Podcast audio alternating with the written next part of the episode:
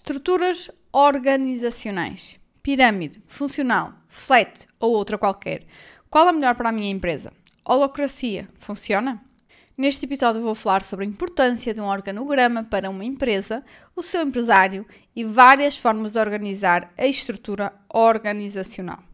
Olá, business lovers! Meu nome é Andréa Rocha, sou business coach especialista em gestão e administração de negócios e este é o Business After Hours.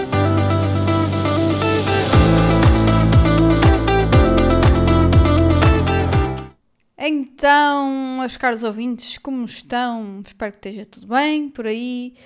Por aqui já, já entramos em março, é verdade, não é? Uh, eu, eu, não disse que fevereiro é assim, tão depressa a gente entra quando já está a sair.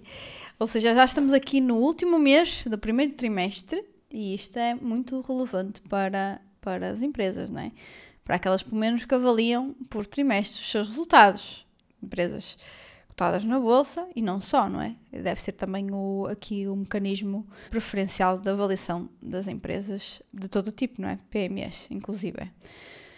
Então, o que é que nós, o que é que hoje trago aqui? O que é que hoje vamos falar? Vamos falar sobre hierarquias organizacionais. Estou com alguma dificuldade em dizer isto. Já me enganei, engasguei umas poucas vezes no início, mas vamos lá, vamos lá que eu consigo. E também qual é a importância de, de ter um organograma. Então, se calhar vamos começar mesmo por aí. Nenhuma empresa vai crescer sem se alavancar. E alavancar-se é ter recursos para fazer crescer, nomeadamente recursos de pessoas, não é? Recursos humanos, não é? Uh, alavancar significa nós dividirmos para uh, multiplicar. Ou seja, nós vamos multiplicar o, o esforço do, do, empresário e não só, através de recursos alheios para aumentar aqui a receita de, da empresa, não é? os resultados da empresa. E, o que é expectável é que, por exemplo, se uh, eu subo o, para o, no, o dobro do número de colaboradores, uh, na realidade o meu, o meu, resultado não deve dobrar, ele deve mais do que dobrar, ok? Isso é que é o, aqui o, o grande, uh, a grande chave de alavancar negócios através de pessoas, pelo menos quando nós conhecemos, escolhemos os recursos certos. Isto vai permitir, permitir que o empresário vá subir no organograma, ou seja, deixe de ter funções operacionais que passam a ser executadas por outras pessoas e, e que ele passe mais tempo naquilo que deve ser o seu âmbito, ok? Pensar, uh, olhar para a estratégia, definir um rumo, ter uma visão, pensar na missão da empresa, controlar processos e sistemas, garantir que as coisas são feitas, aquela célebre frase do não fazer nada, mas garantir que tudo é feito.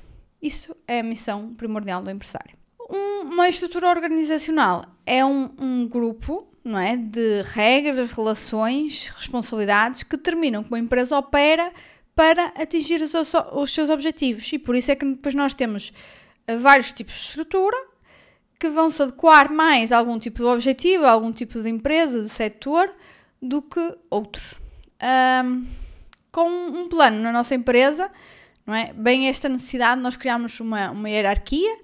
Muitas vezes nós temos uma hierarquia atual que não vai ser, uh, esperemos nós, normalmente se for de crescimento, não será a arquitetura uh, futura da empresa, não é? esta terá de ser desenhada e nós devemos saber disso todos os anos. Ok, quantas pessoas é que eu vou incluir na minha estrutura para chegar a estes objetivos? De que forma é que elas se ligam com as que tenho atualmente? De que uh, diferenças eu vou ter que vou ter aqui no meu organograma? E aqui uma coisa muito importante relativamente ao organograma é que todas as pessoas devem ter descrições de funções, tarefas e a forma como as pessoas são avaliadas. Isto também faz parte aqui das, um, das características que são um organograma. Um empresário é, é aquele que uh, deve estar no, no organograma, mas que não deve ter uh, tarefas operacionais. Nunca deve estar a operar o negócio, mas sim a gerir o negócio. São coisas, é, são coisas muito, muito, muito diferentes. O empresário deve estar a gerir o negócio e não operar o negócio operar o negócio. Para isso é que nós contratamos aquela estrutura na qual nós nos vamos alavancar, ok? Eu trago aqui várias formas de estrutura organizacionais. Então, começamos pelo sistema hierárquico ou em forma de pirâmide. Este é aquele mais comumente utilizado. Uh, de cima para baixo nós temos direções, orientações, de baixo para cima normalmente nós temos informações, não é? Para que depois os gestores tomem decisões.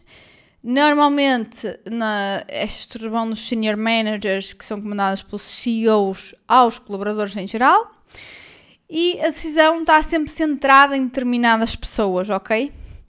É o tipo de estrutura organizacional mais conhecido e também mais utilizado. Depois temos também Estrutura funcional é muito similar à estrutura hierárquica, mas organizada em termos de funções. Começa pelos níveis mais altos de responsabilidades para os menos. Uh, os colaboradores são organizados por competências específicas e cada departamento é gerido de forma independente. Depois temos a estrutura flat ou horizontal, poucos níveis entre a gestão e os colaboradores em geral. Ou seja, isto é muito típico de startups até atingirem determinada dimensão. Menos supervisão e mais envolvimento entre os colaboradores é normalmente o resultado de uma estrutura flat ou horizontal. Depois, por outro lado, temos também estruturas por divisões. Isto normalmente já estamos a levar para, para outro campo completamente diferente. Uh, por exemplo, estruturas por mercado, ou por produto, ou geográfica é típico de organizações maiores, não é? E é como se tivéssemos várias empresas dentro de uma só.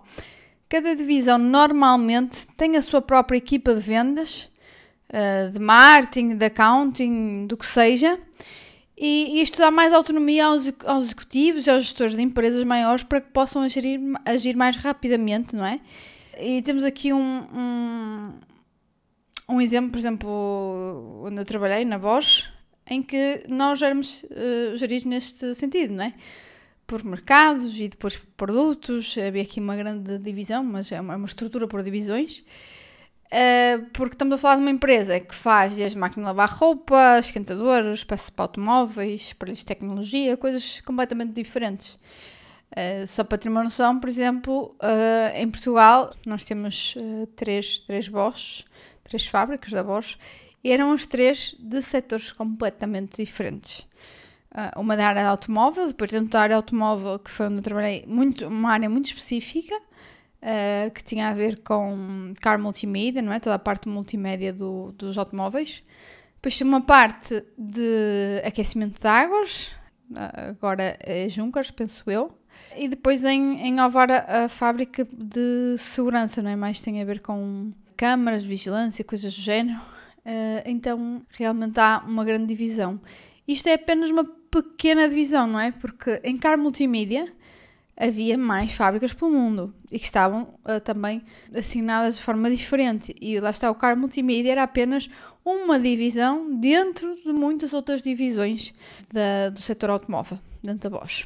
Uh, aliás, a própria Sonai, com, com várias vertentes, nós temos hoje em dia, não é? A Sonai MC, a Zeitril, nem sei muito bem como é que se diz, uh, para diferenciar aqui partes não é, muito diferentes. O retail alimentar, a roupa, a restauração, a farmácia. E, então, uh, isto é típico de, de estruturas maiores. Depois, há aqui um, ainda um outro tema que eu quero trazer, que talvez uh, poucos conheçam, pelo menos eu já fiz assim, tipo uma sondagem. Algumas pessoas que têm empresas, a ver se já tinham ouvido falar sobre isto mas acho que não é assim tão comum. Mas também é assim, se vocês conheçam ou não conheçam, eu vou deixar o, uma publicação relativa a este, a este episódio, não é? No meu, no meu Instagram, e depois vão lá eh, nos comentários e digam se já conheciam holocracia ou não, que é isso que vamos falar agora, para que também suscite aqui a curiosidade de outros. Holocracia. Então, a holocracia é uma forma de, hierarquia organizacional, acho que podemos chamar assim, uh, bastante diferente das outras. É uma gestão descentralizada e mais dinâmica. O, aqui, o, qual é uh, o ponto diferencial? É não haver chefes, por assim dizer. As pessoas têm responsabilidades mas, e não cargos. As pessoas organizam-se autonomamente. Há muita autonomia, ok? Trata-se de um modelo de gestão criado e patenteado por Brian eh, Robertson, que foi um, um, software developer que não gostava da forma de trabalhar das organizações em que passava, dos elevados graus de hierarquias e de burocracias. Então ele acabou por uh, criar este sistema de organizar pessoas e trabalho de uma, uma forma bastante diferente. Não estava entusiasmado com as suas experiências de trabalho, não é? Empresas uh, com níveis hierárquicos ainda muito fortes, e então passou a desenvolver este, este modelo em que a autoridade é distribuída. É exatamente o oposto de uma estrutura clássica encontrada em quase todas as empresas. Na holocracia, o poder é distribuído em uma hierarquia de círculos. Essa autoridade não é dada apenas a algumas pessoas ou cargos, mas aos papéis dos círculos, não é? Quando estamos a falar de círculos, é mesmo círculos, é como, se estivéssemos a falar de, sei lá, de um conjunto de pessoas, não é? E que normalmente é mesmo representadas uh, por círculos, que são compostos por mais que um colaborador. As pessoas podem exercer vários papéis dentro de um círculo ou até noutros círculos. Uh, uma única função pode ser desempenhada por vários colaboradores, não é? Imaginemos, sei lá, sei lá, mas desenvolvimento de alguma parte uh, de, de, um produto pode ser uh, desempenhado por mais que, que, um colaborador, ou sei lá, o marketing de um determinado produto pode ser uh, desempenhado, não é? Tarefas muito específicas mais que um colaborador. As atribuições que um, seriam de um líder, gestor ou diretor são atribuídas em vários papéis, círculos e processos. E é assim que uh, se desenrola a holocracia. Em termos de exemplos, uh, provavelmente eu acho que o mais famoso é Zappos, uh, que foi uh, que é aquele comércio de calçado foi comprado pela, pela Amazon. foi um case study, embora já não é uma pura holocracia neste momento. Houve aí alguns ajustes. Depois, o Spotify, não sei se pode considerar bem uma holocracia, mas basicamente o Spotify tem uma estrutura organizacional que eles chamam de N-Form, mas é, é muito é a ideia da holocracia, que é a partilha de conhecimento e integração em diferentes atividades de negócios e aqui muita interligação, muito isso de não termos aqui um chefe, um, um, cargo, um responsável, mas trabalhamos por uh, projetos, por círculos. Depois, um, um, outro também caso bastante conhecido é a Valve, no que é uma empresa de desenvolvimento de jogos eletrónicos, uh, dos Estados Unidos, penso eu, e que também é dos casos aqui mais uh, conhecidos em termos da aplicação da holocracia. E uh, neste momento devem estar a pensar, ah, e faz sentido isto, não é? Tão diferente da holocracia. Ainda por cima vemos aqui o, o caso das apps, não é? Porque que era o, aqui um case study da holocracia e de repente foi mudado. Eu acho que isto depende muito de, do estado de maturidade da empresa e acima de tudo dos seus recursos, não é? De como do quão propensos estão a mudar, do risco que isso pode ter, é? do histórico, um, do próprio sítio onde estão, não é? Estamos a falar em quase todos os casos, pronto, aliás, a Spotify não, mas será um caso à parte, mas quase todos os casos de empresas que em algum ponto uh, implementaram a holocracia são empresas dos Estados Unidos. Então isso também, também tem grande importância.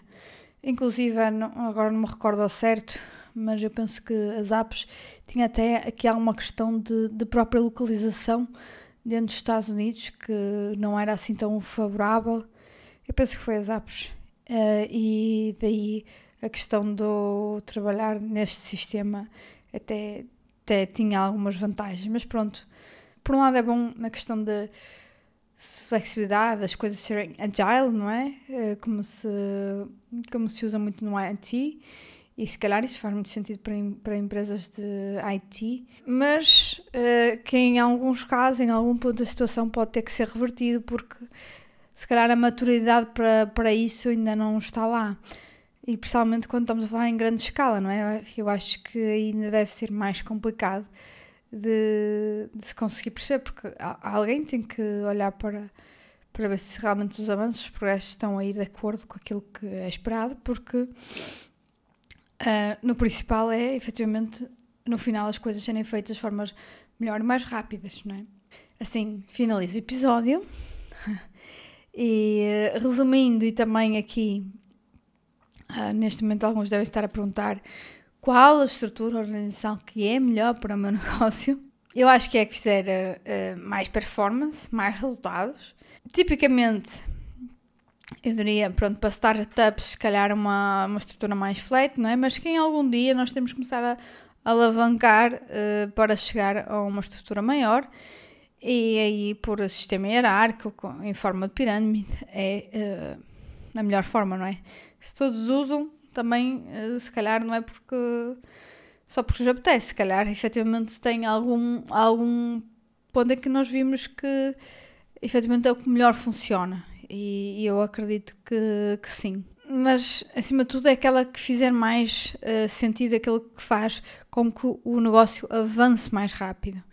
E como é que eu encontro essa forma?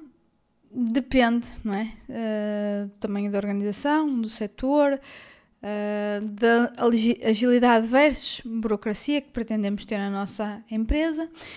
E acima de tudo, o tipo de pessoas que também temos a organização e a pessoa que comanda a organização. Uh, alguns estilos de liderança não, não iriam nunca compactuar com a holocracia. Né? Então, se a parte, se a parte do senior level, não é, do CEO, não está contente com isso, não está confortável com isso, não vale a pena. Tem que ser algo que faça sentido para o gestor principal da empresa. Mas o ponto importante aqui é o gestor tem que, de alguma forma, or, uh, organizar a estrutura para que possa subir nesse organograma. E lembrem-se sempre, a pessoa certa no lugar errado é a pessoa errada e é um passo para matar a produtividade e a rentabilidade de um setor ou da empresa. Bom, e assim chegamos ao final de mais um episódio do Business After Hours. Espero que vos tenha sido útil.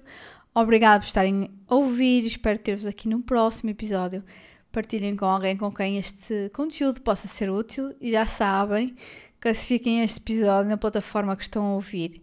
Vão aí às estrelinhas do Spotify, Google Podcasts, o que seja, e classifiquem para que ele possa chegar a mais pessoas e mais pessoas possam ter acesso a estes conteúdos. Fico à espera de vocês no próximo episódio. Até lá, stay tuned!